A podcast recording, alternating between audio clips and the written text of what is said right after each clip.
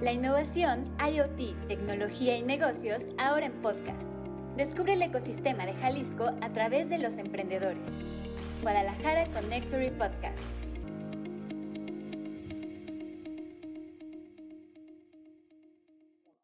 Hola, muy buen día. Bienvenidos al podcast de Guadalajara Connectory. Mi nombre es Verónica Rodríguez y estoy muy contenta de que nos acompañen en una emisión más.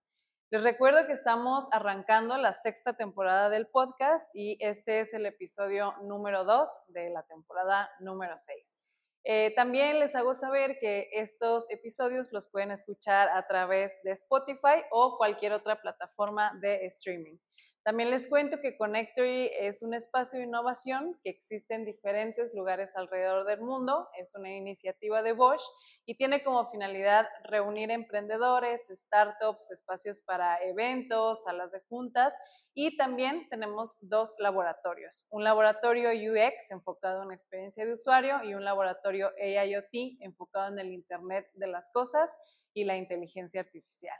Y bueno, vamos entrando en materia en este episodio. Estoy muy contenta por quien nos acompaña en esta ocasión. Y bueno, vamos a platicar de su historia profesional, todo lo que ha hecho en su carrera y por supuesto también conoceremos el origen y el inicio de su trayectoria. Y bueno, ya para no alargar más su presentación, los introduzco. Está con nosotros Lorena Alba. ¿Cómo estás, Lore? Hola, Berito. Muy bien, muy contenta de estar aquí con ustedes. Gracias por estar y además por haber tenido la oportunidad de viajar. Loreno vive aquí en Guadalajara, entonces para mí es súper especial que estés físicamente aquí y podamos platicar a gusto acerca, pues acerca de ti, de todo lo que has hecho en diferentes industrias que bueno, iremos descubriendo poco a poco. Claro que sí, no, pues un gustazo estar aquí. La verdad es que para mí Bosch y Connectory eh, realmente se han convertido en mis amigos. Así es que si se, si se daba esta oportunidad, para mí era muy importante hacerlo de manera personal. Así es que muchas gracias, Vero. Gracias, gracias a ti. Y bueno, vamos comenzando eh, desde el inicio de tu trayectoria, cuando existía esa Lore adolescente joven que estaba por elegir su primer acercamiento profesional en esta eh, elección de carrera que para muchos es simplemente un escalón más, ¿no? Porque de ahí pasan muchísimas cosas. Entonces, en tu caso, ¿qué estudias y qué te lleva o qué te inspira a tomar esta decisión? Ya, pues sí fue una etapa un poco difícil al principio. Yo creo que esta parte de descubrir qué opción para estudiar y para vivir es bien importante en la formación de ese adulto exitoso y hablo exitoso en la parte de satisfacción, ¿sabes? Entonces, eh, yo desde muy chiquita siempre he sido como bastante curiosa, ¿no? Me gustaba mucho eh, explorar la parte de la gente, conocer y empecé a tener algunas influencias también por mi papá, que fue médico, eh, con el tema de la salud. Entonces, desde chiquita quería hacer como esta parte de la medicina, por ahí me estaba gustando, temas de psicología también. Inclusive también, lo dije muchas veces, yo quería ser presidente de la República, ¿no? Okay. Me encantaba esta parte de poder ayudar a más gente. Yo no tenía esa madurez de saber por qué quería medicina, psicología o ser presidente de la República. Y ahora con el paso de los años me doy cuenta que eh, tiene que ver mucho con esta parte de trascender, esta parte de dejar un legado, esta parte de poder influenciar, ¿no? Y al final del, camino eh, tomé una decisión de estudiar administración porque sentí que esa era la carrera en mi época que me iba a dar como un mayor scope para poder abarcar diferentes áreas, ¿no? Eh, tomé esa decisión, la verdad es que me gustó muchísimo, hubo áreas en las que creo que satisfacen esta parte como de, de poder trabajar para otros, ¿no? Y eh, hice una maestría en comercialización estratégica que me dio como más fuerza de entender esta parte de, del marketing, de las finanzas, etcétera. Eh, y bueno, un montón de, de diplomados y de, de certificaciones que me iban llevando mucho a estas bases que yo reflexiono estas bases de poder trasladar conocimiento, experiencia, dejar un legado, hacer lo que te gusta de una manera muy enfocada, eh, pero también como para ayudar a la gente, ¿no? Y de ahí lo conecto con esta parte que te decía de por qué tener una inspiración en, creo que en las ciencias humanas, que es un poco por ahí donde va. Claro, totalmente. Sin, sin duda, lo que conozco de ti es que no te has dejado de preparar, ¿no? No, fue como estudié esta licenciatura y le di, ¿no? Sino que han habido muchos eh, sucesos a lo largo de tu carrera que te han llevado a capacitarte de una u otra forma. Y creo que eso responde o tiene mucho que ver con un perfil innovador, ¿no? Y, con esta necesidad de, ayudar, como dices tú, pero hay momentos y situaciones y también tiene que ver conocimiento, pues para poder brindar un cierto tipo de ayuda muy especial. Eh, en ese sentido, cuando tú terminas esta primera etapa, digamos, de tu licenciatura y la maestría, ¿a qué te enfrentas ya como profesional? Eh, entras a una empresa a trabajar, tienes tu primera eh, oportunidad. ¿Qué sucede ahí con Lore? Ya, pues sí empiezo desde mucha vida. La verdad es que inclusive durante la maestría, parte de la carrera ya empezaba a explorar como estos terrenos corporativos. Eh, tuve la oportunidad de entrar a una empresa mexicana en el ramo de consumo y la verdad es que aprendí muchísimo porque se comercializaban productos con poca, digamos, eh, planeación en su momento, entonces te tocaba hacer multitask y eso como que me dio todavía más fuerza para decir que ese era el camino que yo quería llegar con respecto a ofrecer cosas nuevas, ¿sabes? Que lo ligo mucho a, tu, a, lo que me estás comentando de innovar. O sea, yo venía con ideas frescas, muy apasionada de lo que estaba haciendo, tenía territorios enormes, no había obviamente tanta facilidad para tener data, ¿no? Para poder hacer una planeación. Entonces, todo era mucho de lograr los objetivos a través de el ensayo, el error, el pensar fuera de la caja, que ahora lo llamo así, pero en ese entonces yo no sabía qué era, ¿no? Sí, ni siquiera se usaban No, no, para nada, para nada. Entonces, para lograr un objetivo tenías que hacer muchas cosas diferentes a lo que estaban haciendo los demás. Y creo que desde ahí vienen algunos chispazos de mi pensamiento hoy, diría yo, creativo, disruptivo, innovador, pero en, el pasado esta parte de inquieta, ¿no? Muchos me decían, este, tranquila, era como la rara de la familia, ¿no? La que siempre quería hacer cosas diferentes. Llegaba a las empresas, a esta, a esta nacional, y las propuestas un poco, ya sabes, la mentalidad muy conservadora, muy lineal, y de repente como que no te la compran. Entonces me tocó tocar muchas puertas, ¿no? Y también recibir como mucha eh, bloqueos para esas nuevas formas de hacerlo. La verdad es que la apertura era casi cero o nula, ¿no? Y de ahí empiezo rápidamente también a irme a lo que es, digamos, la, la industria, una de las industrias que hoy sigue siendo obviamente muy fuerte, pero en esa época era aún más, que es la industria farmacéutica. Entonces, eh, pensé que por ser ya transnacionales, ¿no? Iba a tener una súper este, apertura para esas nuevas ideas. La verdad es que me tocó en la trayectoria empresas maravillosas, pero sí tiene que ver mucho con la gente, tiene que ver mucho con quién está a cargo de liderar esa visión de las compañías, como para que gente que trae otro chip o que se avienta a hacer cosas diferentes o que propone cosas fuera de lo que hoy se está haciendo en, en el corporativo, este, se ejecuten, se experimenten, también fue un camino, la verdad es que bastante retador. ¿Cómo, eh, digo, me queda claro que tuvo que haber gente como tú para que ahora existan cosas como las que tenemos y vemos, incluso dentro de corporativos, ¿no? Como que hay una piedra que, que se ha tenido, o más bien es un camino que se ha ido labrando, ¿no? Que no, no está todavía ya pulidito, pero, pero hay un avance. ¿Cómo lidiabas tú? Porque ahora, con el paso de los años, platicarlo suena incluso sencillo, pero ¿cómo lidiabas tú en ese momento con esas negativas ante ideas que tú estabas segura que podrían hacer un cambio en diferentes cosas? ¿no? ¿Qué le hacías en ese momento?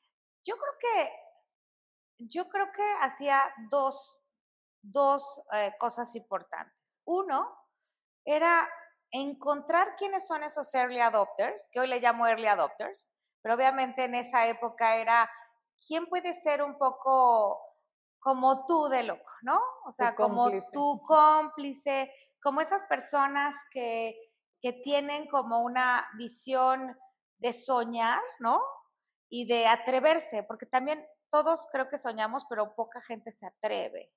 Esta parte del ridículo, esta parte de no me van a hacer caso, esta parte de la frustración, etcétera. Entonces, primera, a todos los niveles, pero más a los niveles de, de liderazgo, a los que podían tener cierta influencia, ahí era donde yo empezaba a olfatear, a ver, a conocer quiénes eran esas personas en diferentes posiciones que podían atreverse a hacer algo diferente, ¿no? Esa es por una parte.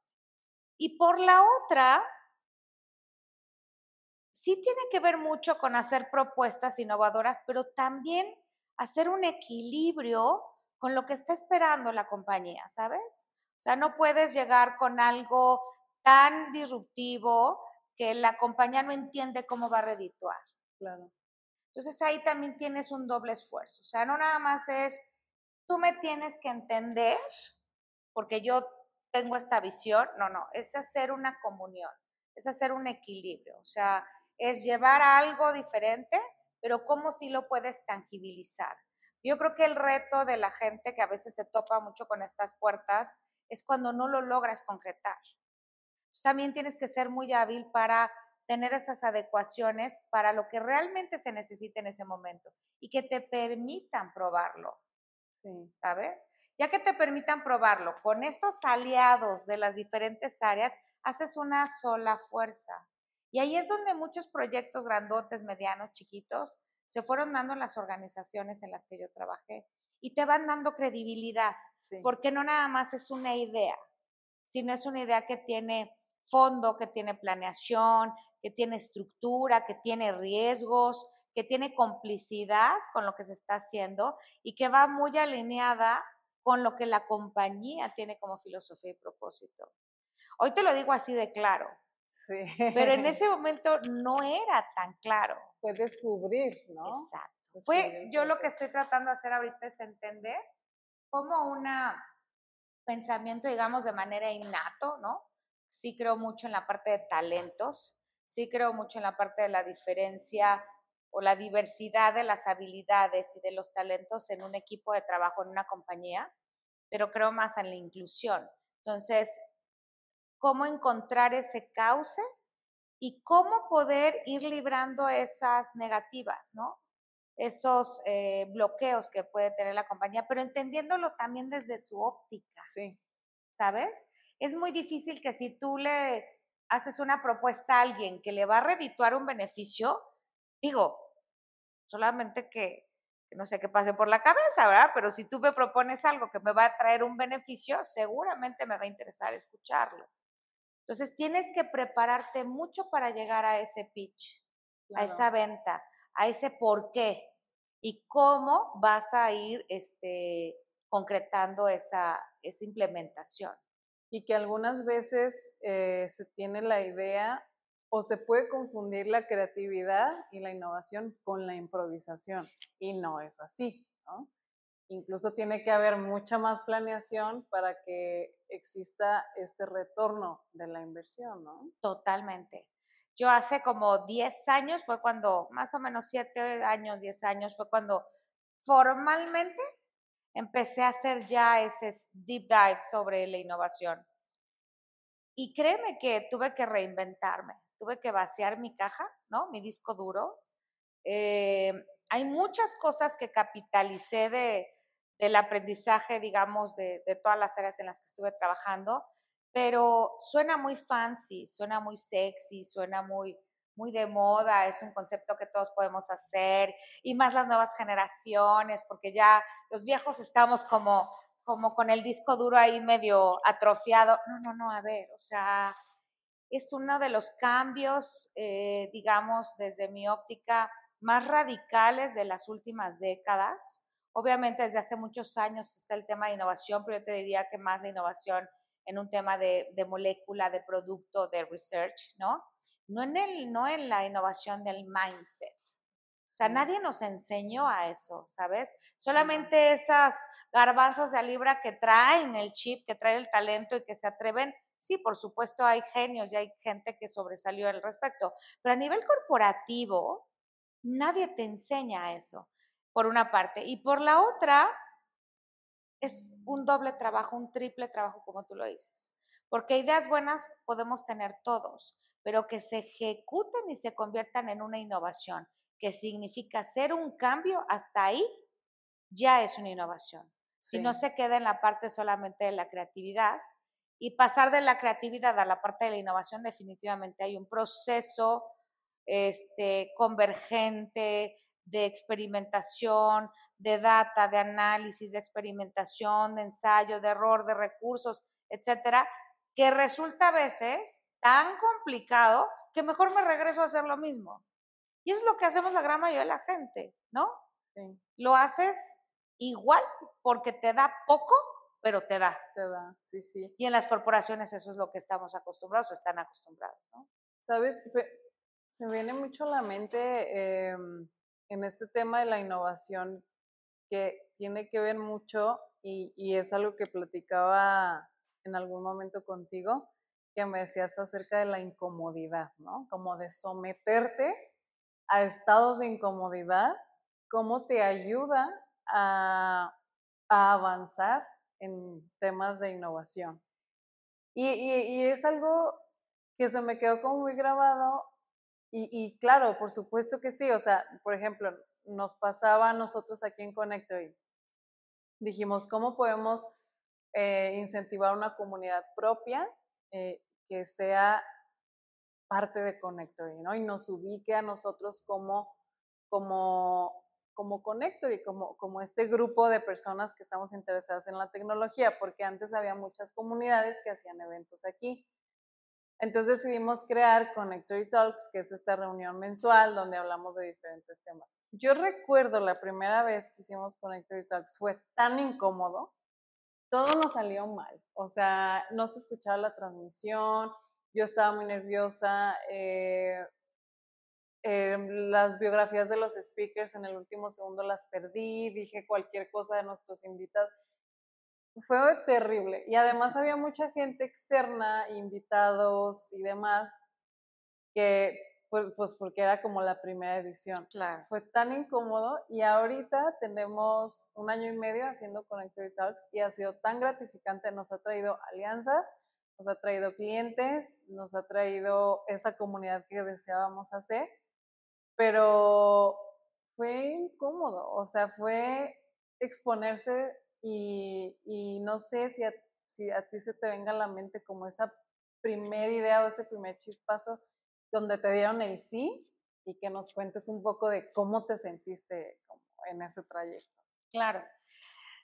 O sea, definitivamente lograr grandes cosas significa un proceso de evolución. Tengo mucho el tema de la evolución y la evolución para mí es una transformación como, como tal cual, ¿no? De una materia que evoluciona, se transforma para hacer una mejor versión. Ese proceso de transformación es doloroso. Por supuesto que es doloroso, es incómodo, porque está realmente adquiriendo dimensiones diferentes. Y como no sabemos qué es, entonces no tienes como ese pathway segurito, ¿sabes? Si cuando te dicen, vamos a hacer el pastel y le pones el huevo, la harina, ta, ta, ta, dices, ah, ya está hecho, alguien ya lo probó. Entonces, todo lo que tiene que ver con una propuesta como la que estás compartiéndonos, por supuesto que es un proceso incómodo y doloroso. No le veo otra manera de lograr un descubrimiento que pueda ser algo que tenga una oferta de valor si no, si no llega ese proceso de evolución. Entiendo perfecto y no tengo una, tengo mil, o sea, mil ejemplos en el que alzaba la mano y decía, oigan, ¿por qué no hacemos esto? Y me voltean a ver como diciendo, ¿quién invitó a esta mujer a la fiesta, no? Eh, no todos, obviamente, fueron exitosos, ¿no? Pero cuando tú trabajas, como les decía hace ratito, en esa alianza y no te consideras que eres el todólogo. O sea, tú puedes tener una gran idea, pero no, no tienes todos los skills, ni los recursos, ni el expertise. Y lo que haces es un, un equipo de trabajo poderoso, es cuando puedes llegar a hacer una propuesta de un proyecto que te la, te la compren, y más que te la compren, sí hay tomadores de decisiones en ese pitch, en ese proceso, pero no lo estás haciendo por ellos, ¿sabes? Lo estás haciendo por un propósito mayor. Entonces, había propuestas muy interesantes cuando ves al consumidor o al cliente final y dices, tengo que hacerlo porque estos señores y señoras solamente son unos tomadores de una primera línea, pero esto yo sé que trae un beneficio mayor. Y ahí es donde vas también seleccionando qué batallas vas a, ganar o qué batallas vas a perder por un propósito mayor, ¿no? Entonces, eh, en una de las compañías, hace tiempo, eh, había como esta idea de tener a unas eh, field coaches que le llaman, ¿no? Eh, que es como esa gente que puede acompañar a estos gerentes en ventas. y era muy, era muy disruptivo para su momento, porque decía, ¿cómo? O sea, ¿cómo alguien va a estar acompañando, siendo sombra a una persona, para que los resultados se den, es un doble esfuerzo, estamos pagando doble, o sea, todos los por qué no, por qué no, funcionaban ahí, ¿no? En esa, en esa propuesta. Eh, por eso te digo que era bastante innovador. Entonces, yo me acuerdo que los primeros momentos en los que estaba diseñando el proyecto, era no, por, por, esto que te digo, ¿no? Porque no había recurso, porque entonces, ¿para qué le pagamos a una persona si necesita casi como un pepe grillo ahí en el oído? Y entonces eso va a duplicar la nómina, y entonces eh, esa persona me va a salir carísima, y todos los peros, peros, peros, peros, peros, peros, ¿no? Hasta que se fue afinando la idea y, o la propuesta, y entonces nos fuimos a venderla realmente a esa persona que tenía esa visión más innovadora y nos permitió testear, que ese es otro concepto que antes no se tenía, ¿sabes? Vamos a pilotear, vamos a equivocarnos en poquito, en corto, en más barato, ¿sí? Y si funciona, entonces ahora sí le metemos, la vamos escalando. Ese fue un proyecto de tanta satisfacción para mí, para el equipo que estábamos como lanzando, lo que por ejemplo en la siguiente empresa en la que llegué, ese fue mi punto de venta. O sea, ¿cuál es tu propuesta de valor de todo lo que me pueden venir y traer y, saber de experiencia en esta posición que te estamos contratando? ¿Por qué tú? Y esa fue mi bandera de entrada. Y así entré y así lo implementé también ahí. Entonces, eh, ese es un ejemplo que llevaré toda la vida. Inclusive hay gente ahorita que me sigue buscando, nos vemos, etcétera, y me dice, es que tú eras mi field coach, ¿no? Y es que tú hiciste, y es que tú esto, y dices, eso es lo que yo quería. O sea, que se quedara como un legado eh, que haya aportado tanto a la persona y obviamente se vio reflejado en ventas en la compañía. Wow, me encanta, me encanta. Me, me gustaría saber más de, de esto que comentas. Y fíjate, quisiera también preguntarte a veces el día a día es agotador, ¿no? ¿Cómo, cómo te, te, has mantenido tú en todo este tiempo frente a estas adversidades en un paso firme de decir, voy como, como hacia ello y no claudicar en el mundo corporativo? ¿Cómo le, has, ¿Cómo le hiciste? ¿Cómo lo llevaste a cabo este? Cuando me preguntabas cómo empecé mi historia de chamba laboral, este, desde chavita yo sí tenía como la idea de también formar una familia, por ejemplo, ¿no? Como yo creo que muchos. El chiste es que sí se llegó el momento en, el que decidí formar una familia. Y me acuerdo perfecto que me decía mamá, es que si tú vas a tener hijos, tú no puedes trabajar. Yo le dije, ¿cómo por? No, hija, porque los hijos te demandan.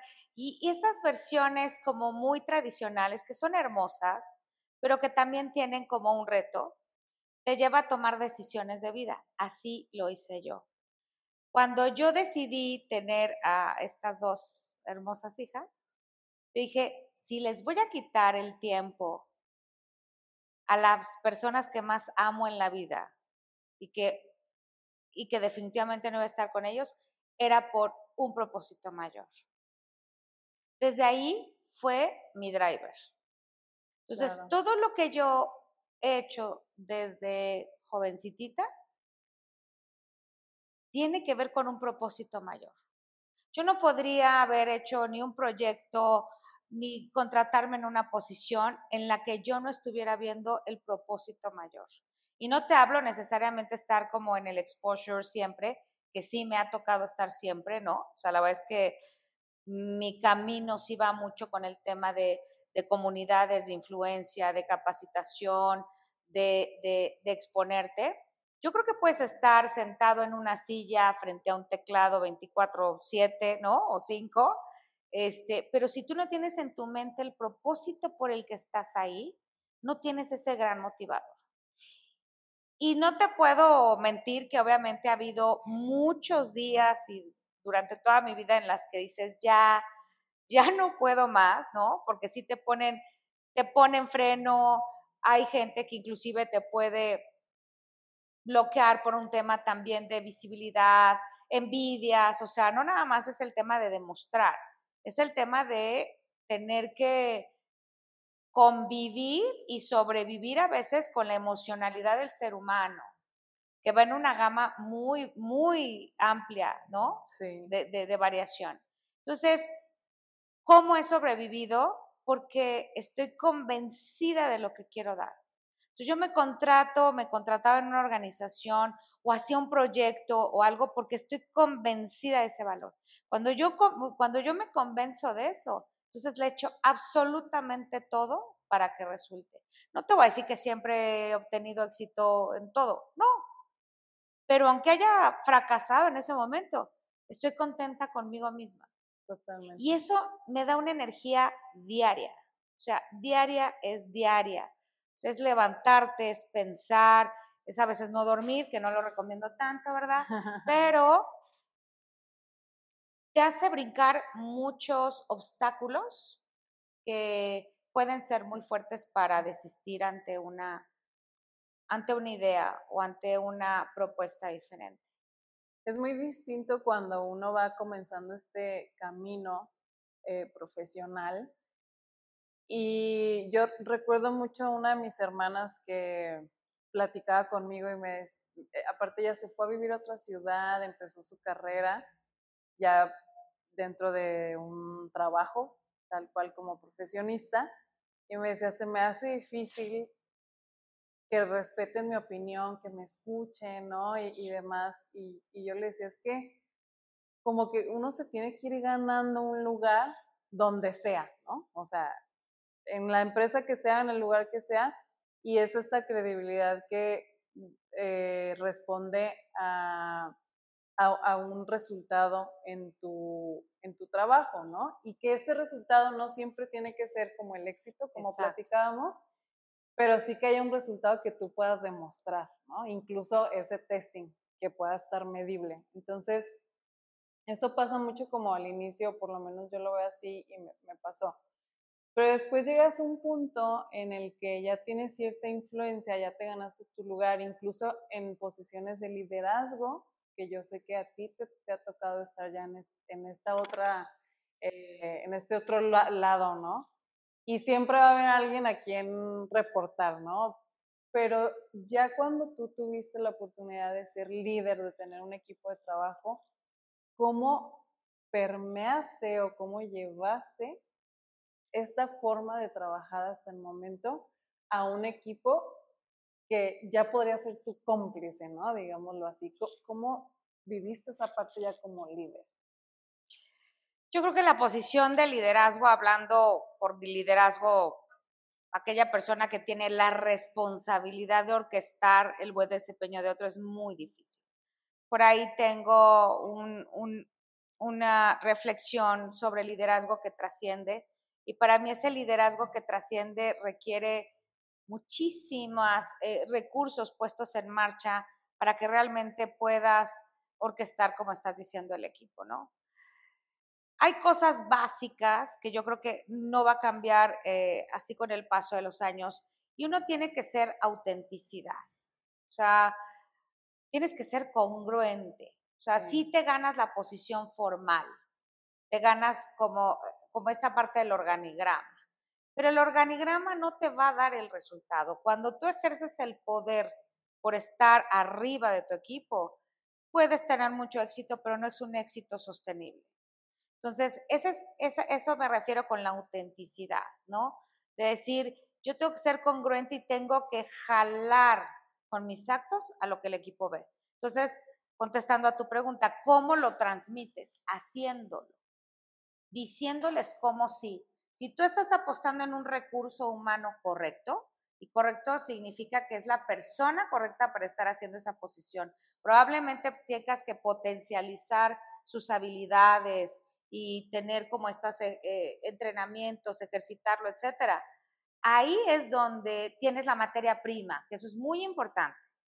Cuando ya la tienes y tú lideras con el ejemplo, que suena muy trillado, pero el ejemplo significa empoderar a la persona, tener un acompañamiento, saber cuáles son sus talentos, para qué es demasiado bueno, cuáles son aquellas habilidades que no son tan buenas o esos talentos y meterle mucho en su seguimiento para la parte que es muy bueno porque el resultado va a ser extraordinario. Creo mucho en eso. Creo que debes de traer siempre a gente mucho mejor que tú. Yo te puedo decir que en toda mi carrera he tenido gente que sabe más que yo, que es mejor que yo, que hace las cosas mejor que yo. En donde yo me complemento con ellos en empoderarlos, en hacer que realmente ellos entiendan los porqués, ¿no? Y en ser muy transparente. O sea, esta parte de la congruencia. Lo que piensa el líder, lo que siente el líder, pero lo que hace el líder. Y ahí es donde los guías. Entonces, si, si tú les dices cuál es el propósito, el cómo llegar, y ellos suman toda esta parte de la experiencia y conocimiento, yo creo que tienes un equipo de altísimo rendimiento que puede obtener resultados muy, muy diferentes a los que cualquier otro equipo que se maneje de manera, digamos, orgánica, tradicional, conservadora puede obtener. Sí, de acuerdo. Creo, que eh, se escuchaba mucho, no sé, yo recuerdo que mi papá siempre hablaba como su jefe, ¿no? Su superior, siempre así como esa posición jefe inalcanzable, por allá en un escritorio, hasta en otra oficina, ¿no? Eh, y, y cómo ahora estos paradigmas van cambiando en ver, ver más también los líderes como mentores, ¿no? Incluso de vida, no nada más de forma profesional y que esta apertura también, yo lo digo como desde mi perspectiva, puede generar un crecimiento profesional un poco más hábil, ¿no? Porque tu, tu visión acompañada de la visión de alguien que ha pasado por otras cosas, te da como superpoderes, ¿no? Siento yo. Totalmente. Y eso ahorita que, que lo mencionas, pero sí es cierto. O sea, es tu mentor. Y la mentoría también es un concepto que suena muy sencillo, ¿no? También tiene mucho, mucho tiempo que suena, pero requiere algo que, que por más que quieras estudiar y llevarte y, y, aprender, no te lo va a dar y solamente es el tiempo y cómo lo aplicaste. Entonces, no cualquiera puede guiarte en ese sentido, porque debes de tener sí los conocimientos, sí debes de tener la aplicabilidad, pero también la frecuencia y la recurrencia con la que esto ha sucedido para que entonces en los diferentes espacios en los que lo viviste tengas evidencia de cómo funciona y no funciona, sí. ¿no? Entonces, esta parte de ser jefe mentor es una cosa absolutamente fuera de, de lo tradicional. Yo creo que el jefe no, no necesita ser inclusive a nivel de edad más grande. Tuvo que haber puesto a prueba más veces y tener más errores para poder guiarte, ¿sabes? Y si a eso le metes el ingrediente de que tu equipo es extraordinario, hablando de experiencia, hablando de conocimientos, y además le sumas que tiene muy claro el propósito, no es el objetivo. Todos queremos vender, todos queremos utilidades, todos queremos revenir, todos queremos amor, todos queremos este, relaciones positivas, todos queremos ser felices. Sí, sí, sí, todos queremos, a nivel personal y obviamente a nivel profesional. Pero si tienes muy claro el propósito y a ellos se los transmites, pero además ellos están en el mismo propósito, la fórmula funciona de manera muy buena. Y si no, en el camino también la gente que no va para allá se va a salir, ¿sabes? Entonces, debes, cuando tú haces algo para lo que eres muy bueno, y además de eso puedes vivir, tu resultado es felicidad en el trabajo o en lo que estás haciendo. Entonces, debes de, debes de encontrar esas variables para que entonces seas un buen mentor, seas un buen líder, pero además los resultados se den con un muy buen equipo. Sí, sí, totalmente. Creo que la, la, el cimiento es esa congruencia, ¿no? Es congruencia. Es congruencia totalmente.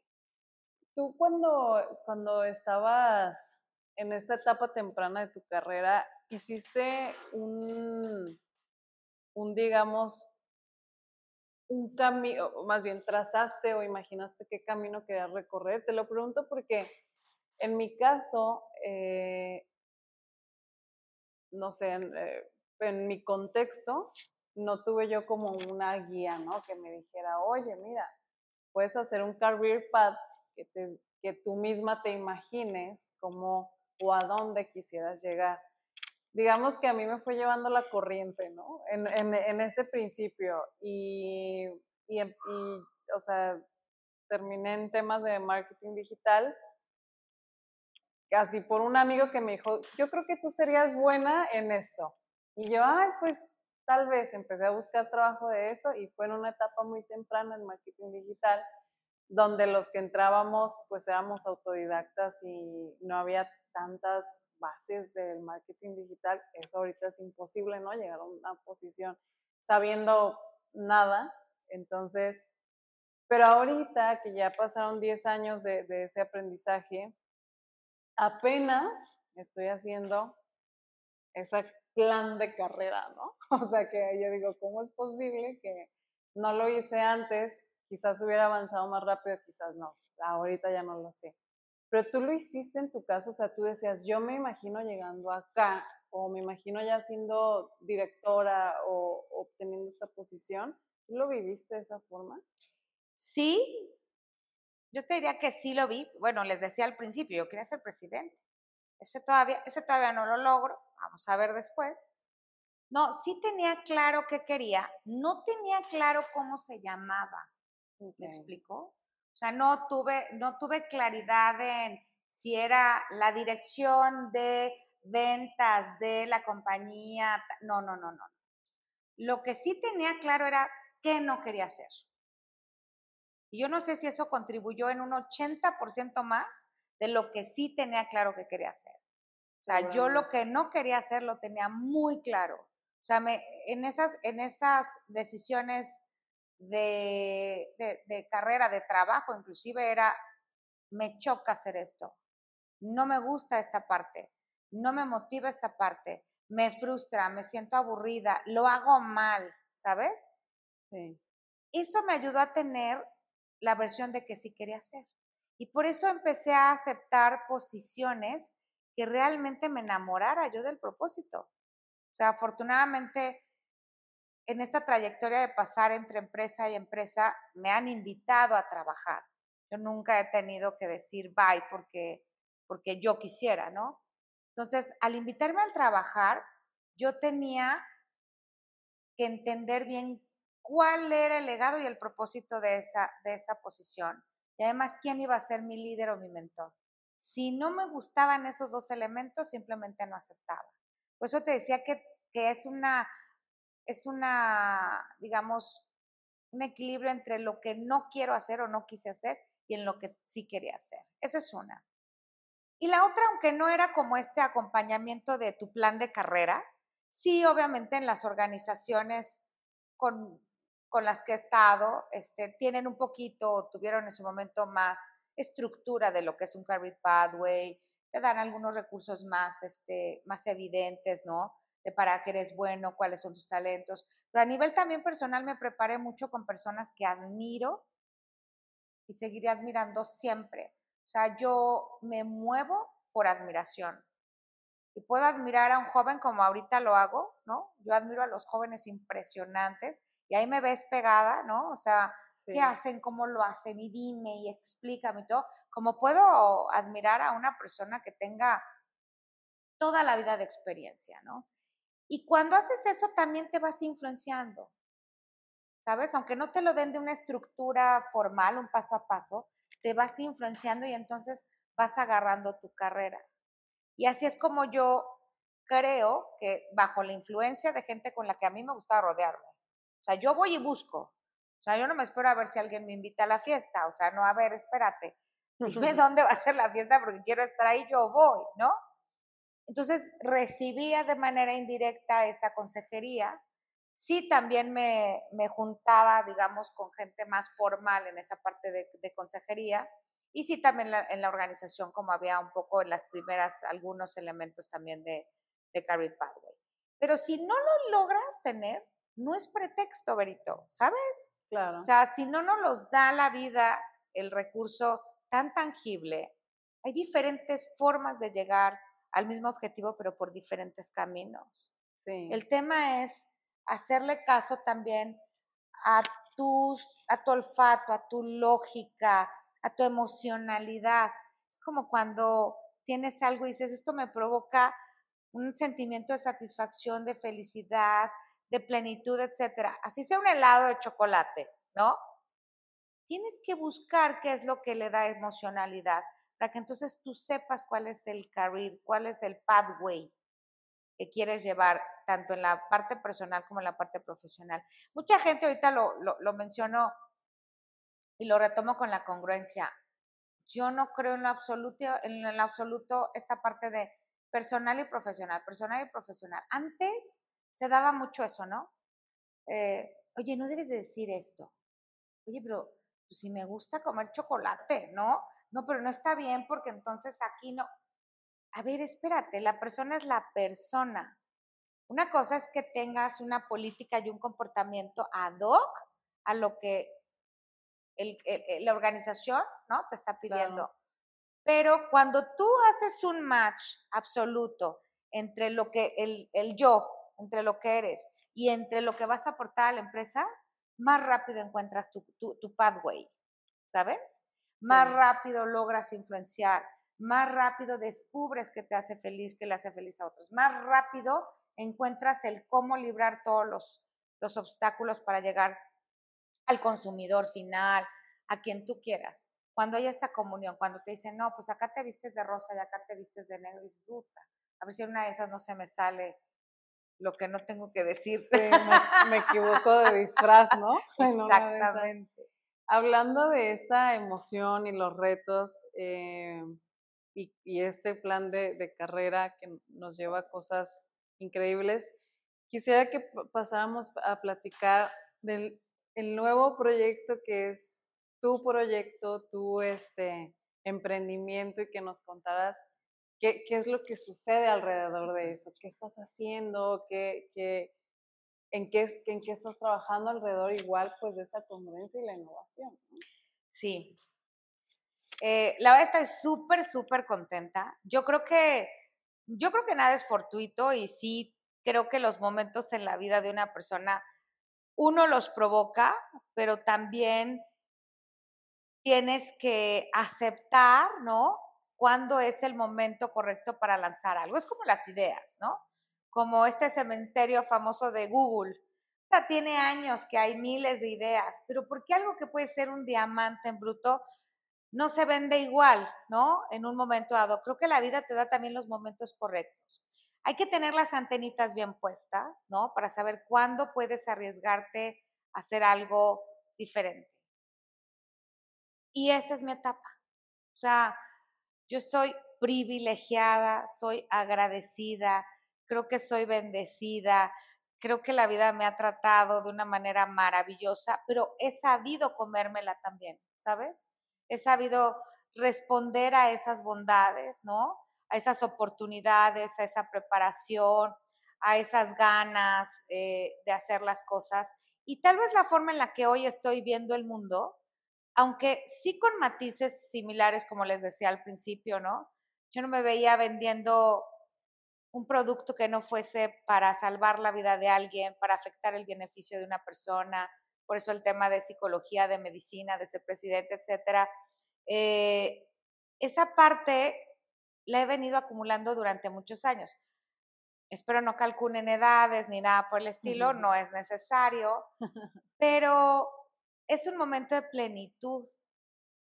Y cuando las circunstancias se dan, ¿no? De diferentes maneras, dices, esto no es un problema, esta es una gran oportunidad.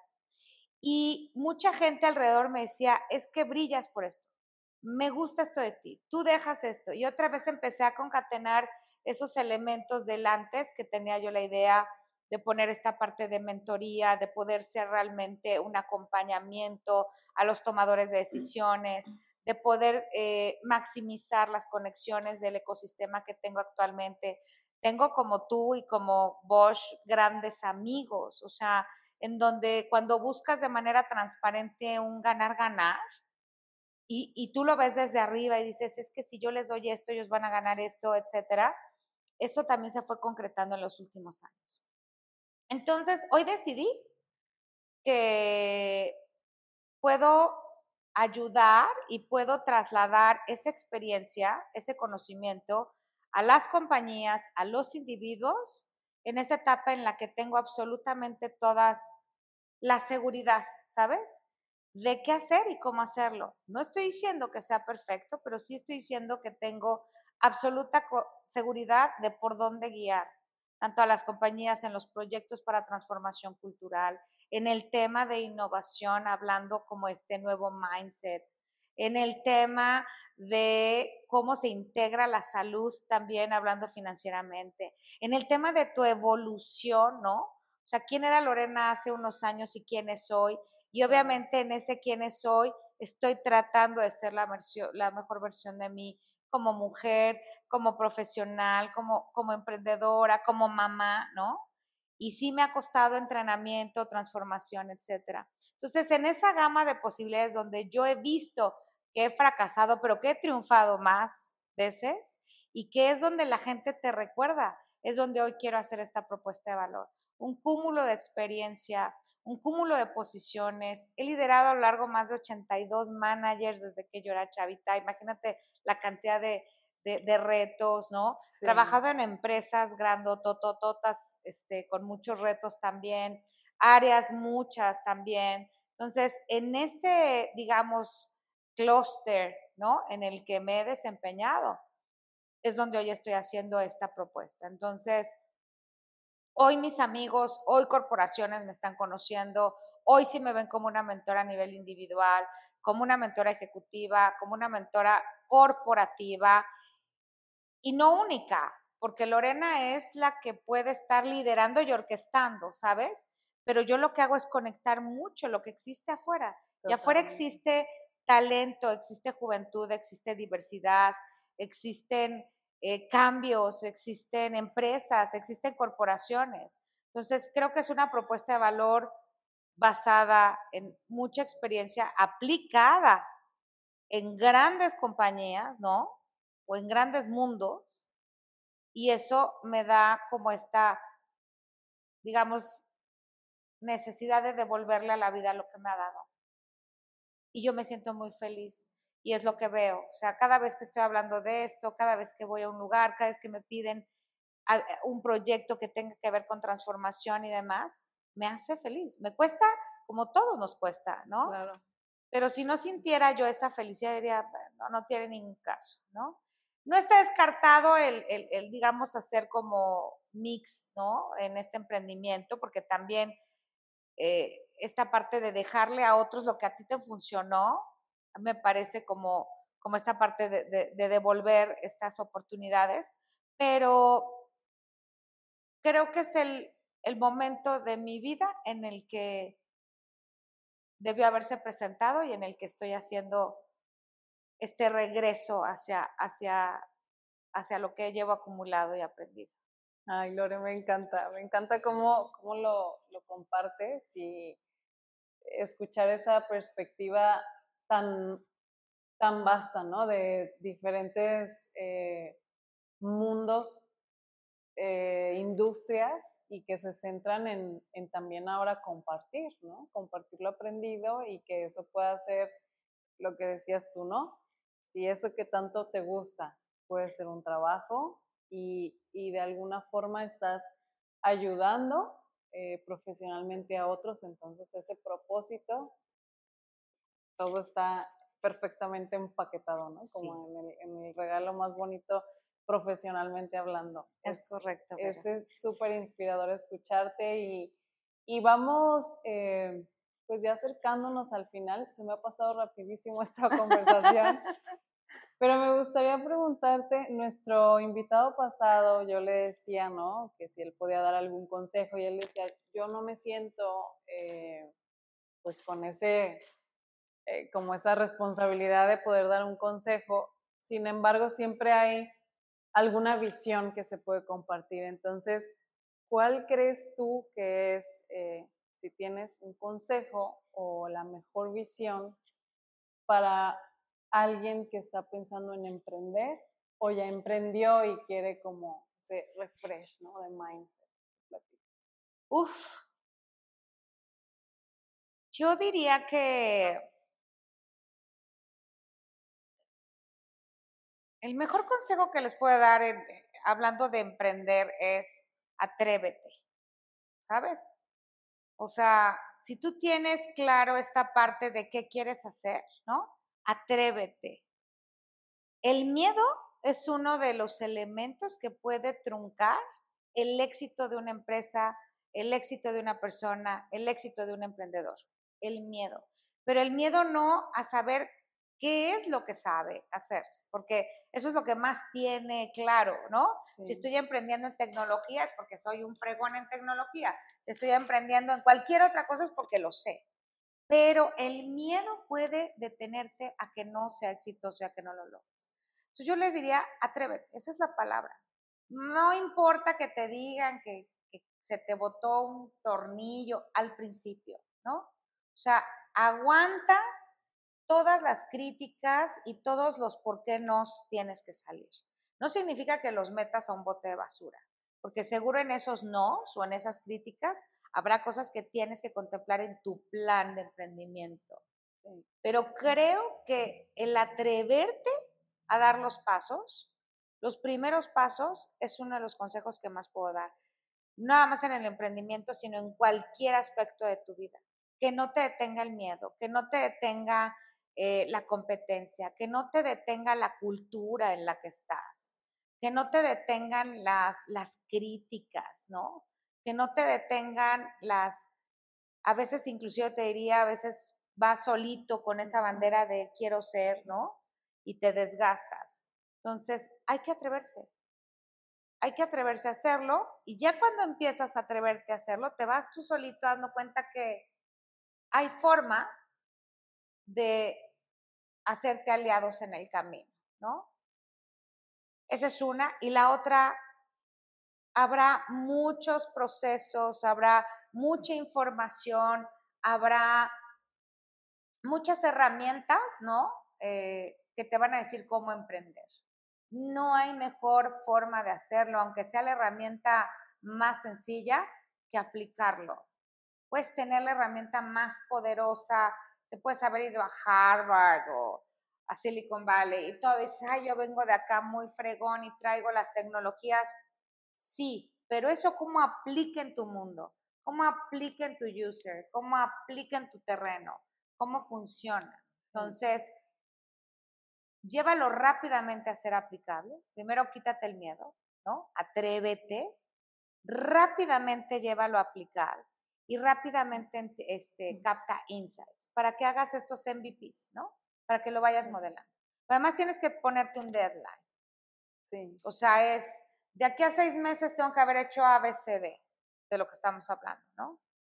Si eso no funciona, entonces ya tienes que pensar en otra estrategia. Entonces, emprender, en resumen, pero para mí es, el mejor consejo es, no le tengan miedo. Creo que si yo esto lo hubiera hecho un poquito antes, les dije, no hay momentos porque hoy, hoy es el mejor momento, pero creo que a veces el miedo me detenía. O sea, el decir no y qué tal si no funciona y yo con mis hijas y la familia y tra, ta, ta. O sea, empiezas a tener un montón de miedos y esos son totalmente bloqueos para que puedas emprender. Esos son los consejos que daría. Muchísimas gracias. Lore, ¿cómo te podemos encontrar la gente que nos está viendo o escuchando? ¿Cómo pueden eh, entrar en contacto contigo si te quieren preguntar algo, si quieren una consultoría? Cuéntanos. Claro que sí. Bueno, pueden entrar a mis redes. Rápidamente se llaman Lorena Inspira. O sea que creo que está fácil que lleguen ahí. Lorena Inspira en Insta, estoy en Facebook, estoy ahí en, inclusive en TikTok. Ahí están todos mis datos, ¿no? Ahí está mi, mi WhatsApp, eh, también mi correo.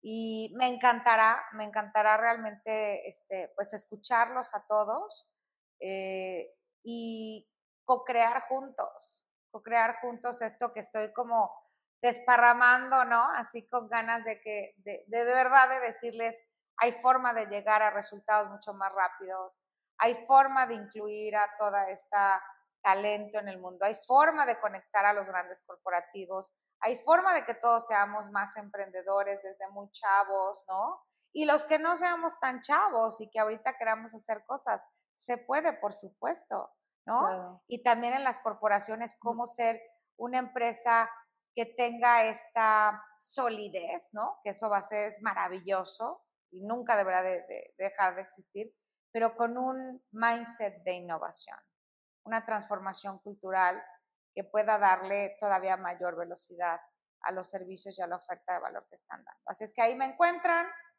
este, y me encantará escucharlos. Muchísimas gracias, Lore. Eh, y bueno, esta conversación no se queda aquí. Si ustedes quieren platicar con Lore y entrar más en detalle de su trayectoria, pues ahí están ya sus contactos. Y bueno, lamentablemente el podcast sí está llegando a su fin, eh, pero mil gracias por estar aquí, por ser parte de nuestra comunidad y definitivamente pues por inspirarnos cada que, que te vemos y platicamos contigo. Muchísimas gracias a la gente que nos escucha o ve a través de las diferentes plataformas donde el podcast se transmite. Gracias a Sol Rocha que hace posible que esto suceda aquí atrás de cámara. Eh, mi nombre es Verónica Rodríguez y bueno, nos escuchamos a la próxima. Adiós. La innovación, IoT, tecnología y negocios ahora en podcast.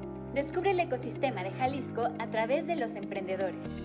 Guadalajara Connectory Podcast.